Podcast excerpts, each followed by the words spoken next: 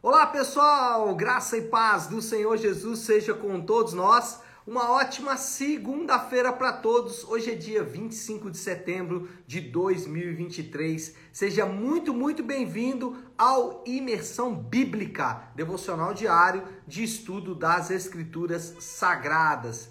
E hoje nós vamos dar sequência aí à nossa, ao nosso, a nossa leitura, a nossa imersão em Gênesis. Hoje nós vamos falar de Gênesis 36 e 37, do 1 até o 11. É, eu estava falando agora há pouco aí para quem já estava ao vivo no devocional sobre a questão da divisão da Bíblia por capítulos e versículos. Originalmente a Bíblia não foi escrita dessa maneira. Essa foi uma é, uma ferramenta antiga, né, uma ferramenta, aliás, posterior do escrito, né, quando, quando foi escrito não usava capítulos e versículos, essa foi uma ferramenta posterior que ajuda a gente a encontrar os livros, encontrar os versículos.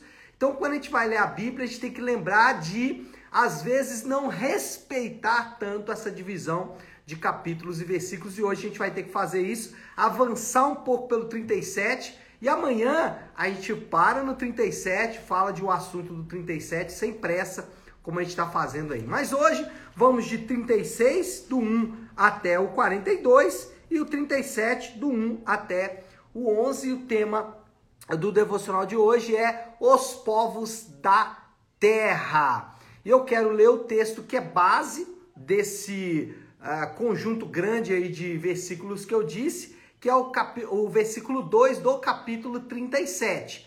O versículo 2 do capítulo 37 diz assim: essa é a história de família, essa é a história da família de Jacó. Quando José tinha 17 anos, pastoreava os rebanhos com os seus irmãos. Ajudava os filhos de Bila e os filhos de Zilpa, mulheres de seu pai, e contava ao pai a má fama deles. Então, se a gente pegar aí Gênesis 36 e 37, ele pode ser resumido aqui, como eu disse, né? Assim você encontra o versículo chave dos capítulos ou das porções que a gente vai estudar, e essa grande porção pode ser resumida aqui nesse versículo. Mas para a gente entender melhor aí, é bom lembrar que esses dois capítulos, como eu disse, não podem ser lidos separadamente, por quê? Porque ele conta aqui a história de quatro povos Primeiro, né, o, o capítulo 36, versículo 1 começa assim: Essa é a história da família de Esaú. 36, 1. Essa é a história da família de Esaú. 36, 20. Esses foram os filhos de Seir. 36, 31. Estes foram os reis que reinaram. E 37, 2. Essa é a história da família de Jacó. Percebe que os quatro versículos que eu li mostram o desenvolvimento de quatro povos distintos. E o desenvolvimento dos povos é parte do plano de Deus. Deus, nós sabemos, inicialmente, o seu plano vai centralizar-se na região ou na etnia dos judeus, mas depois esse plano vai se expandir a todos os povos da terra. Eu vou fazer aqui uma explicação geral do texto e depois eu proponho algumas aplicações. Então vamos lá, o primeiro ato aqui do texto é Esaú deixando Canaã em busca de suprimento para os seus rebanhos. Lá no capítulo 36, versículos 6 e 7 vai mostrar exatamente isso. Esaú e Jacó estavam coexistindo na mesma terra, mas Esaú precisou sair porque os rebanhos de Esaú já não encontravam tanto pasto é, dividindo ali os seus rebanhos com Jacó. A gente já viu isso no passado aqui do texto, né? Abraão e Ló também se separaram pelo mesmo motivo. Outro ato aqui que o texto mostra é outros povos e outros reis habitando a terra. Já falei aqui, já li o texto, 36, 20, os filhos de Seir, 36, 31, estes foram os reis. Então, o texto também vai narrar que outros povos estavam coexistindo ali, especialmente aqui, parece que o texto dá uma ênfase maior para o lado leste ali da Palestina, do lado leste do Rio Jordão, né, Transjordânia, que era ali a região que depois deu origem aos Edomitas e também aos Moabitas, lá, lado bem leste ali do Rio Jordão. Ah, outro ponto aqui é o fato de que a família de Jacó ela prospera e se desenvolve na terra. A gente vai ver aqui a partir do capítulo 37 como que Jacó já ali naquela região do Jordão, né? Se você pegar o um mapa aí mais uma vez, o leste então foram habitados por esses povos que eu disse. E o oeste foi habitado pela família de Jacó. Eles ocuparam ali hoje que nós conhecemos como Israel, Palestina, parte da Síria também, e também é, o que nós também conhecemos como é, terra de Israel. Então, antes até de qualquer outra coisa, já estava ali morando e prosperando Jacó e seus filhos. Outro ponto aí é que de agora em diante, o quinto aspecto aí é que de agora em diante, José é apresentado como personagem principal da narrativa. Então, se a gente lembrar aqui do desenvolvimento do, do Gênesis, então a gente vai ver lá, é, primeiro Adão né, e sua família, Abel e Caim. Depois você vai ter os descendentes de, de Caim, de Abel e depois de Sete. Depois você tem Noé e os seus descendentes. Depois você tem Abraão. Depois você tem Isaac. Por último, nós tratamos de Jacó e agora nós temos um novo personagem principal, que é José. Então, a partir de agora, o nosso personagem principal passa a ser José. Nós vamos voltar a falar dos filhos de Jacó? Vamos. Vamos falar de, de, de Jacó? Vamos. Mas o texto foca em José. Sexto elemento aí, para a gente poder é, conversar nessa manhã, são os sonhos de José, né? não há como desvincular aqui os sonhos de José desta parte inicial do desenvolvimento dos povos.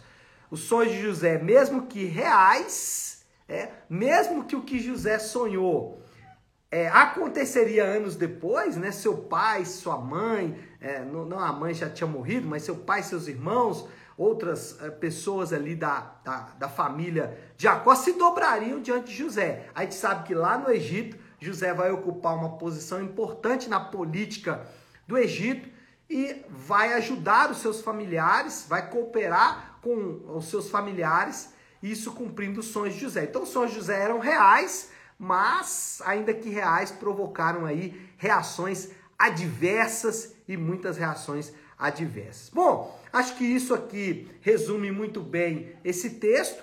E agora a gente pode passar então para algumas aplicações possíveis desse texto. Penso que algumas outras aplicações podem ser retiradas, porém, acho que essas aqui já são suficientes para a gente conversar nesta manhã.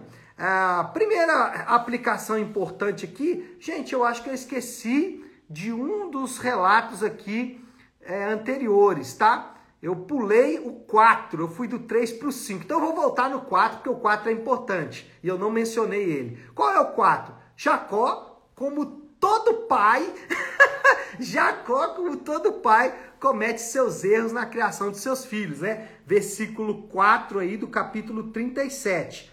Diz assim: Quando seus irmãos viram que o pai gostava mais dele do que de qualquer outro filho, odiaram-no e não conseguiram falar com ele amigavelmente. E por que, que esse aspecto aqui é importante? Porque a primeira aplicação possível que eu vou citar aqui agora é o fato de que as relações humanas são marcadamente desafiadoras.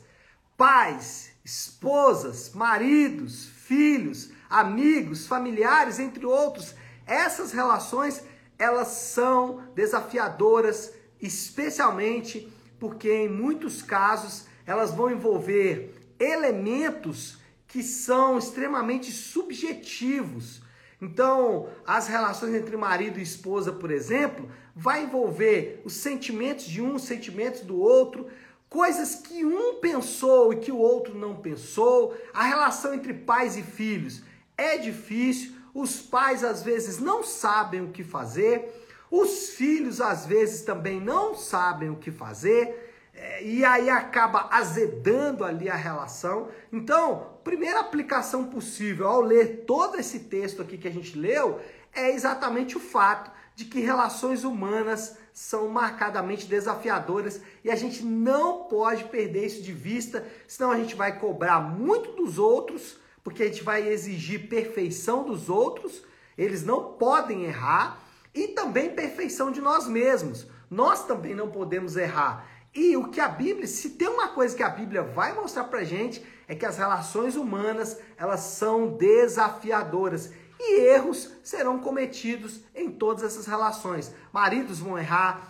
pais vão errar, esposas vão errar, filhos vão errar, amigos vão errar, familiares vão errar, empregados vão errar, patrões vão errar. E a, a, a, essas relações elas precisam ser tratadas com muita graça, com muita graça e com muita sabedoria. Por quê? Porque senão a nossa tendência é se isolar, não querer conviver com as pessoas, tratar as pessoas como tóxicas e tudo mais. Então, a primeira aplicação aqui ela é fundamental e ela é muito prática. Ela mostra exatamente como que as relações humanas são complexas, são difíceis, né? E isso é uma constante em Gênesis, né, gente? Mas é uma constante também em toda a Bíblia. Segunda aplicação possível aqui é que os planos de Deus às vezes, aliás, eu até nem sei se às vezes, tá? Mas vamos lá. Os planos de Deus envolvem situações inexplicáveis. E nesses casos, nós precisamos confiar no Senhor. Olha isso, gente. Presta atenção se os planos de Deus não envolvem situações inexplicáveis. José vai ser usado por Deus lá no futuro para preservação do povo de Deus. A gente sabe disso. E para chegar lá, olha o que, que precisou acontecer. Situações que desafiam a nossa razão. Situações que nos colocam literalmente de joelhos. Por quê? Quando você acha que você já sabe tudo, entendeu tudo, você se depara com uma situação em que Deus te coloca literalmente de joelhos, em humilhação diante dele, clamando pela ajuda dele. Essa história do José, do Egito, do Potifar, dos irmãos de José, de Jacó, só servem para exemplificar o que eu estou dizendo. Os planos de Deus envolvem situações inexplicáveis. E o que fazer nesse caso? Confiar no Senhor.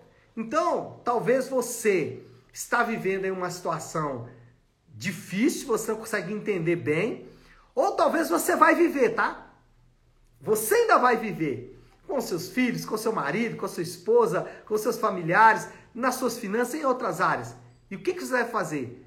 Confiar no Senhor. Pastor, mas o que, que é confiar no Senhor? Explica melhor isso. Bom, confiar no Senhor, em primeiro lugar, é descansar na sua sabedoria e soberania.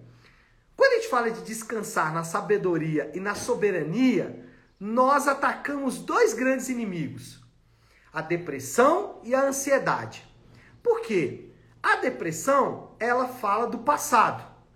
E se nós usarmos a sabedoria de Deus, nós vamos olhar para o nosso passado e saber que Deus está conduzindo as coisas. Então a gente elimina a depressão.